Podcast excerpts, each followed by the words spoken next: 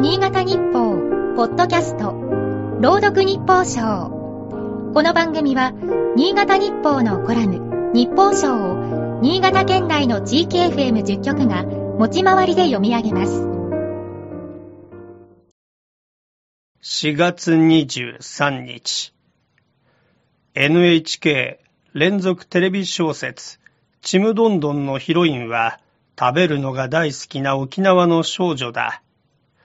炒め物のゴーヤーチャンプルーに豚肉入りのそば、沖縄ならではの料理を家族と満喫しつつ、まだ見ぬ東京の食べ物に憧れる。我が身にも子供の頃食べたいと焦がれたものがある。絵本、グリとグラに登場する黄色いカステラだ。新潟市美術館で開催中の絵本原画の世界2022で展示されている。水彩とインクでふっくらと描かれたカステラのうまそうなこと。絵本の主役は双子の野ネズミ兄弟だ。僕らの名前はグリとグラ。この世で一番好きなのはお料理すること、食べること。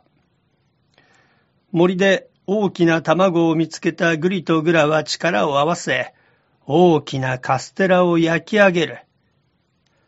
発表されたのは1963年のこと。著者の中川理恵子さんは保育士を務めていた。ヒントになったのは、虎がぐるぐる回ってバターになる古い外国の童話である。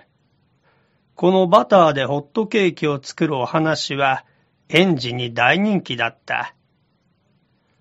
ホットケーキよりももっと美味しいものを登場させて子供たちを驚かせたい。そう思って当時最高のお菓子だったカステラのお話を書いたと月刊誌のインタビューで振り返る。絵は妹の山脇ゆり子さんが担当した。グリとグラには仲間の動物たちとカステラを頬張る場面が描かれている。どの顔も幸せそうだ。美味しいものは分け合って食べるともっと美味しくなるのだろう。